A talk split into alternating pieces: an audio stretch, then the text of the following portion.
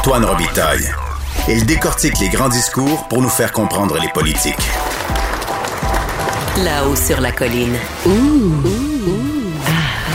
On s'érotise une question constitutionnelle à la fois. La traduction constitutionnelle.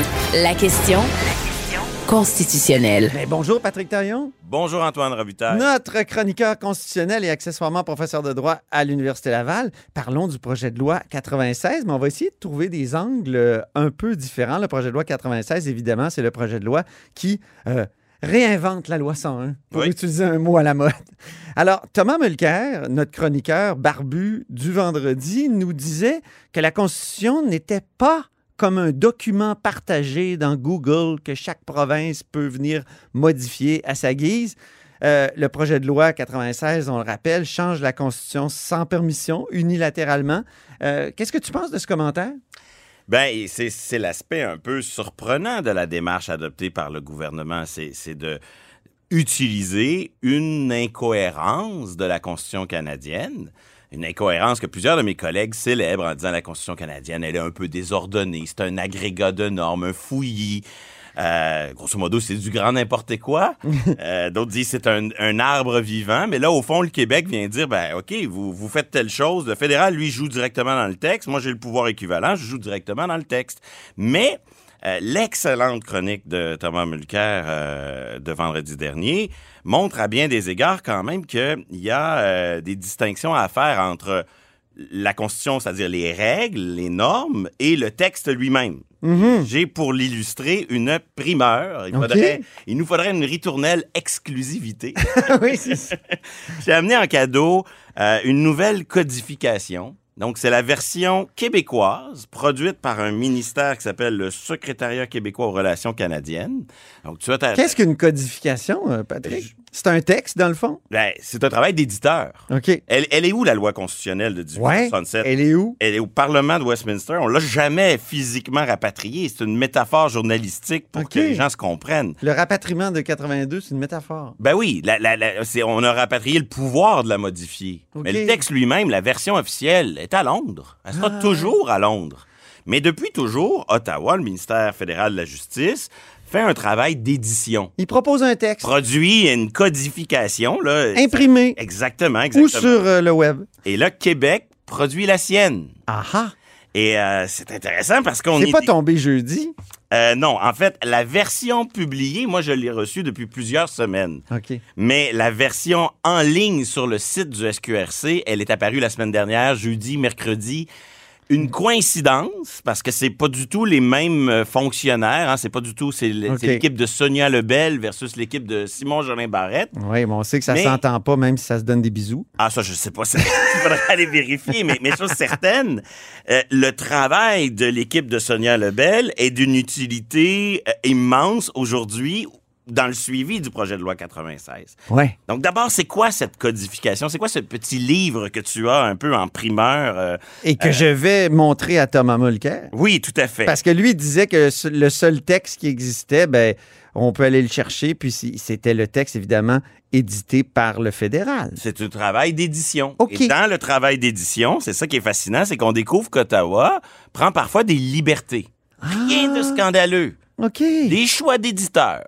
Des choix qui d'ailleurs sont peut-être les bons. Mais dans la version Québec, d'autres choix d'éditeurs sont faits. Euh, on va un peu plus à la pureté de la version. OK. Exemple, c'est des fleurs du tapis, là. C'est vraiment des détails. Ah bon? Mais dans la version de 82, C'est juste pour les gens très érotisés? Exactement. Dans la version de 82 produite par Québec, on prend la vraie version britannique, puis on découvre les fautes de français qui, dans la version Otta- d'Ottawa, disparaissent. OK. Problème de ponctuation, il y en a un à l'article 38 1B pour les curieux. C'est la ponctuation, ouais. Il y en a un à, à l'article 51 1A double I. euh, Il y a un déterminant de trop. Bon, c'est vraiment des fautes, des fleurs du tapis, des trucs sans importance, mais qui montrent que la, la vraie version puis celle d'Ottawa, il y a, il y a un n'est pas, la pro- un est pas le propriétaire de l'autre. OK. Deuxième chose, des changements plus signif- significatifs. Et là, on, en bas, on se rapproche de la question du projet de loi 96. Quand Ottawa utilise son pouvoir équivalent de modifier directement le texte de 1860. Parce qu'il l'a lui aussi, là. Oui, Parce hein. que le, le Québec, euh, je le rappelle, dans le projet de loi 96, se base sur l'article 45 de la Constitution qui permet de modifier le texte unilatéralement dans un certain carré de sable. C'est ça. Puis un Alors que le un- fédéral, à l'article 40 44. 44, a le même pouvoir et Bah. s'en sert. Plutôt semblable. C'est le petit frère de l'autre. Oui, oui. Ces deux, ces deux, ces deux articles-là. Et donc, quand le fédéral fait des changements, c'est le cas à l'article 22, euh, ben, des fois, il répercute ces changements-là directement dans son travail d'édition. Ah. Quand il modifie l'âge de la retraite des sénateurs, il le répercute. Mais à l'inverse, lorsqu'en 1968, nous, on a fait des changements à notre conseil législatif, comme c'était pas On l'a aboli? express, on l'a pas dit qu'on modifiait directement le texte, mais, mais on a modifié le texte implicitement. Ben, quand on a fait cela, le fédéral ne l'a pas répercuté dans sa version. C'est encore là. Tout au plus, je sais, on est dans des, des, des, Non, non, non, des mais subtilités d'éditeurs. Techniquement, quand on lit l'édition fédérale, Ça, ça peut- il, y a le- il y a un conseil le- législatif. il y a encore un conseil législatif à Québec alors qu'il n'est plus là depuis 53 ans. J'en sais quelque chose, je vais avoir 53 ans. Mais ce n'est pas malhonnête 68. tout ça, parce qu'il y a toujours une petite note de bas de page pour expliquer les choix de l'éditeur. Ah. L'éditeur fait, il n'y a pas un grand complot d'édition là. Non, non, non. L'éditeur fait son possible, mais l'éditeur fait des choix. Et là, dans la version Québec, ben tout à coup, euh, on découvre que euh, on, on met l'accent sur ces choix-là. On utilise une autre méthode pour aller à une version, disons, plus pure, plus proche de l'original. Et Mhm. Québec non plus euh, ne dit pas à l'article 71 que le texte a changé. Il fait une note de bas de page. Le conseil législatif, OK. Oui. À la fin, vous allez me dire quelle utilité à tout ça. Ben, c'est ça que j'allais dire. Est-ce que c'est juste pour les gens très, très, très, très, très érotisés? Puis est-ce que ça a une utilité concrète? Moi, c'est certain que je vais utiliser cette version dorénavant. Oui. Parce que d'abord, dans les notes de bas de page, on nous indique toujours, pour tous les changements, euh, qui était pour ces changements, qui était contre. Et ça- Ok. Donc ça, c'est, je trouve, un outil vraiment pertinent pour les praticiens. Après, il y a un intérêt pour la traduction. Parce que dès qu'on a une version française non officielle, on a du gris. Et donc, Ah on oui. voit très clairement comment le dossier traduction de la Constitution avance. OK, ça, faut le rappeler, là. Oui. Parce que quand on a rapatrié la Constitution en 82, il y avait même dans la Constitution une obligation de traduire les textes constitutionnels comme 1867 sans délai. Sans Mais délai. sans délai, écoute, euh, c'est depuis 82, il n'y en a pas de, tra- de traduction officielle française. Pourquoi? Parce que c'est controversé, probablement la, probablement, la traduction. Ben, ça suppose de briser le tabou. L'adopter, la traduction. Traducteur, traditere aussi. et pour, là, c'est et pour l'adopter, il faut se parler, il faut engager une discussion constitutionnelle et personne n'est prêt à l'engager. Et donc, ça. un des gros apports de la version de Québec, c'est de vraiment mettre, c'est très visuel, on voit tout de suite ce qui existe pour de vrai en français et ce qui n'existe pas. Et dans ce qui n'existe pas officiellement en français, euh, parfois, le mot législature est remplacé par parlement. Ils ont sûrement leur méthode et leur justificatif. Mais euh, il y a, il y a- il y a peut-être une, une guerre de mots qui se joue ici. Est-ce que Québec, dans son travail d'édition, met Assemblée nationale? Euh, je devrais vérifier, là. J'ai pas la réponse, mais on va la trouver OK, d'ici la fin parfait. de la chronique. Parfait, pas de problème. Euh, chose certaine, il y a un intérêt historique. On sait qui adopte, qui a approuvé quel changement. Mhm. Euh, il, y a le, il y a le jeu du bras de fer sur la traduction, mais il y a aussi l'intérêt pour le projet de loi 96. Ben oui. C'est-à-dire que là, au fond, Ah, pourquoi? ben, l'éditeur fédéral va-t-il prendre acte de ce que le constituant québécois fait avec l'article 45? Mhm. Et d'une certaine manière, cette codification peut venir dire, ben, en tout cas, si jamais vous ne l'inscrivez pas dans, votre version, dans votre édition, Il y aura la version québécoise. il y aura la version québécoise. Mais ça va de soi, à mon avis, qu'Ottawa va relayer tout ça. Je pense même qu'Ottawa va approuver ces changements-là et saluer la manière dont Québec procède. Mais il y a un espèce de bras de fer qui se joue à travers cette codification-là, qui est maintenant disponible sur le web et dont la version papier existe également. OK. Euh, un mot maintenant sur l'aspect constitutionnel du projet de loi 96. Euh, je, reviens là-dessus parce que parfois, on se pose la question, on se dit, est-ce, est-ce- est-ce que c'est pas trop beau pour être vrai, cette modification-là? Après tout, euh, ni Robert Bourassa, euh, après Meach, euh, l'a fait. Euh, évidemment, les autres, je veux dire, les Benoît Pelletier, les, les Jean Charest, les Philippe Couillard auraient pu le faire, ils l'ont jamais fait. Alors, est-ce que c'est trop beau pour être vrai? Oui, en fait, c'est c'est pas la solution magique qui va régler tous nos problèmes. C'est juste un, un outil sous-exploité. Puis il faut saluer le fait qu'on se décide enfin à l'utiliser. Euh, après, il y a quelque chose qui bouleverse là, plusieurs collègues, c'est le fait qu'on joue directement dans le texte. Mais à la fin, ça c'est une obsession qu'on a nous dans notre tradition civiliste au Québec. On est très très axé sur l'importance du texte. On Ouais. veut des changements au texte. On voudrait que le texte soit modernisé depuis des années. Mais en bout de ligne, euh, ça reste le texte, ça reste juste un support. Il Ouais. faudra voir ce que les tribunaux qui interprètent le texte vont faire avec ça. Ouais. Et c'est là que euh, le gouvernement, oui, a réussi un coup, euh, un coup euh, fabuleux, mais en même temps, il faudrait pas qu'il tombe dans le piège de surestimer les effets positifs de ce, ce, ce beau coup. Rappelons là, qu'on change la Constitution pour dire que le français est la langue de la nation officielle, la seule langue officielle de la nation québécoise, puis que le- le- les Québécois et Québécoises forment euh, une nation. Et là, Ils reprennent le texte de Harper de Oui. 2006. et là, ici, il y, a un- il y a un paradoxe parce que le plus gros changement, c'est probablement de dire que le Québec forme une nation. Euh, ça, euh, ça figurait pas dans le texte jusqu'à présent. Non. Alors que le Québec a pour langue officielle le français, c'était déjà dans l'ancienne loi 101. Oui. Donc, euh, c'est fascinant de voir que le changement le plus significatif, la nation, c'est probablement celui qui a le moins de risques euh, sur le plan juridique. Parce que euh, un des obstacles qui va être sur la route du gouvernement, c'est, et ça, Thomas Mulcair le soulignait à juste titre vendredi à ce micro, c'est que la Constitution nous dit le périmètre de 45, le carré de sable, il est pas immensément grand. Et euh, il y a un autre périmètre, il y a un autre carré de sable à, à côté qui est l'article 43. Et à l'article 43, on y dit, au fond, les compromis historiques liés, les arrangements spéciaux liés à la protection des droits des minorités et, des, et linguistiques dans les provinces, ça, c'est protégé. OK. Et c'est pour ça que entre, disons, Benoît Pelletier qui dit tout ça, c'est correct, euh, L'ancien ministre libéral là, qui est constitutionnaliste. et, B- et- et Thomas Mulcair qui dit ça marchera jamais parce que ça parle de langue, on a là, là les deux positions qui risquent de s'affronter. Deux sont anciens collègues dans le Tout cabinet Charret. Deux anciens ministres du gouvernement Charest. Parce que d'un côté, euh, la langue, oui, c'est protégé par 43. Donc, si je veux modifier les droits des anglo-québécois, on peut pas faire ça sous 45. C'est évident. Hmm.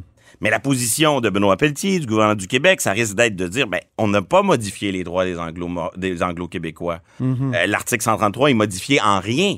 Il n'y a rien qui change. C'était déjà dans la loi 101, puis cet aspect-là n'a jamais été déclaré inconstitutionnel. Donc, ça va être de- un débat entre est-ce que ça change quelque chose de dire que le français est la langue officielle?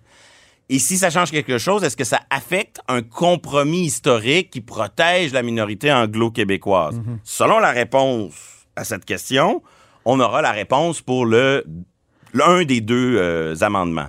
Quant à la- l'amendement sur la nation, ben là c'est fascinant parce que ça fait des années que les tribunaux évitent de toujours répondre à la question est-ce que le Québec forme une nation, mais en même temps ils ont donné beaucoup de grains à moudre dans leur jurisprudence pour reconnaître valeurs distinctes du Québec, spécificité du La Québec. Nadon, entre autres, Ouais, ils ont mis la table le- à ça. sur le juge Nadon. là, Donc, euh, clair, on, hein. on a un changement qui s'inscrit en continuité avec la jurisprudence récente, qui vient en quelque sorte préciser la chose. Et surtout, ça contredit rien dans le reste de la Constitution. Ça remet pas en question les relations entre le fédéral et les autres provinces.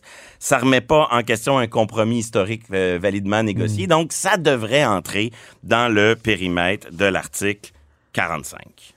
André Pratt, ce matin, euh, l'ancien éditorialiste, ancien sénateur, écrit une lettre euh, vraiment, euh, comment dire, outrée ce matin. Il dit La Charte québécoise foulée aux pieds dans ce projet de loi 96 sur la langue française, dans l'indifférence totale.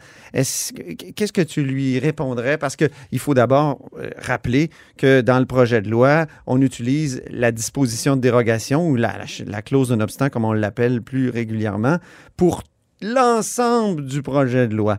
Euh, ça rappelle une pratique euh, du, gouvernement Lévesque de 82 jusqu'à 84 qui mettait la disposition dérogation dans toutes les lois pour bien montrer qu'on n'était pas d'accord avec ce changement constitutionnel. Mais dis-moi, est-ce que André Pratt s'inquiète euh, avec... est-ce que, est-ce que les, les inquiétudes d'André Pratt sont légitimes? Est-ce que, et André Pratt soulignerait, comme le ferait, ou comme l'a fait aussi le juge Blanchard, que le gouvernement Lévesque, c'était bien moins grave parce qu'il dérogeait seulement à la charte canadienne sans déroger à la charte québécoise. Ah. Donc, dans le dossier du projet de loi 96, on va avoir les gens qui vont s'insurger contre toute dérogation.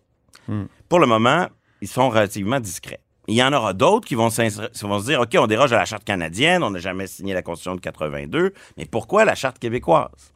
Le problème ici, c'est qu'il y a un grand malentendu sur ce qu'est le système de protection des droits. Euh, ça donne l'impression qu'il y a du fédéralisme en matière de charte, parce qu'il y a une charte euh, avec un en rouge puis une charte en bleu. Mais c'est une illusion dans laquelle on se berce depuis des années. Il faut existe- rappeler aux gens que la Charte québécoise a été adoptée en 1975 à l'unanimité, ce que rappelle André Pratt ce matin, alors que la Charte canadienne a été imposée au Québec en 82. Et Sauf que Et même si les contenus sont pas toujours identiques, même si lorsqu'on n'utilise pas les mêmes mots, il y a une forte tendance. C'est c'est une tendance, mais elle est très forte euh, de nos tribunaux à dire c'est des textes équivalents. Et donc, comme on a un seul interprète, ben en vérité, on a on n'a qu'un seul système de protection des droits. Autrement dit, il n'y a pas d'autonomie de la Charte québécoise vraiment. Exactement. Parce que c'est interprété par les mêmes juges et ils, ils prennent à peu près les mêmes mots, droit à la vie, droit à, à la liberté d'expression, et ils l'interprètent de la même manière. Donc, à la fin, euh, c'est la Cour suprême qui dit ce qu'elle veut dire de ces catalogues-là. Et elle nous l'a montré dans l'arrêt Ford en 1988. Et c'était très simple. Elle a dit Ah, tiens, tiens, vous avez mis une dérogation à la Charte canadienne? Vous n'en avez pas mis à la Charte québécoise. Ben, je vais utiliser ça comme une permission pour imposer mon interprétation des droits au détriment de la volonté du législateur. Donc, en bout de ligne, les textes, j'y reviens, hein, on, parlait des textes avec les codifications au départ. Faut pas confondre les textes puis le droit. C'est deux affaires différentes. Les chartes, comme texte, c'est pas très significatif. Ce qui est significatif, c'est le contre-pouvoir qui est exercé par le juge. C'est l'interprétation. En dérogeant, le euh, avec le projet de loi 96, ce que nous dit euh, le Parlement québécois s'il adopte le projet de loi, c'est sur ces questions-là, on veut être le dernier pouvoir. On veut avoir le dernier mot. Donc, on veut pas que le contre-pouvoir judiciaire vienne nous dicter comment euh, gérer la question linguistique. Donc, ils utilisent la dérogation mur à mur, Québec, charte québécoise et charte canadienne. Et, et- et ne pas déroger à la charte québécoise, mais déroger à la charte canadienne, c'est, c'est aussi bien ne pas déroger à rien du tout, puisque ces deux textes sont finalement les deux pattes sur lesquelles le juge s'appuie pour faire triompher son interprétation des droits. Merci beaucoup, Patrick Taillon, C'est moi qui vous remercie. notre chroniqueur constitutionnel et accessoirement professeur de droit à l'Université Laval. Et si vous voulez lire le texte d'André Pratt, c'est dans la presse Un silence troublant.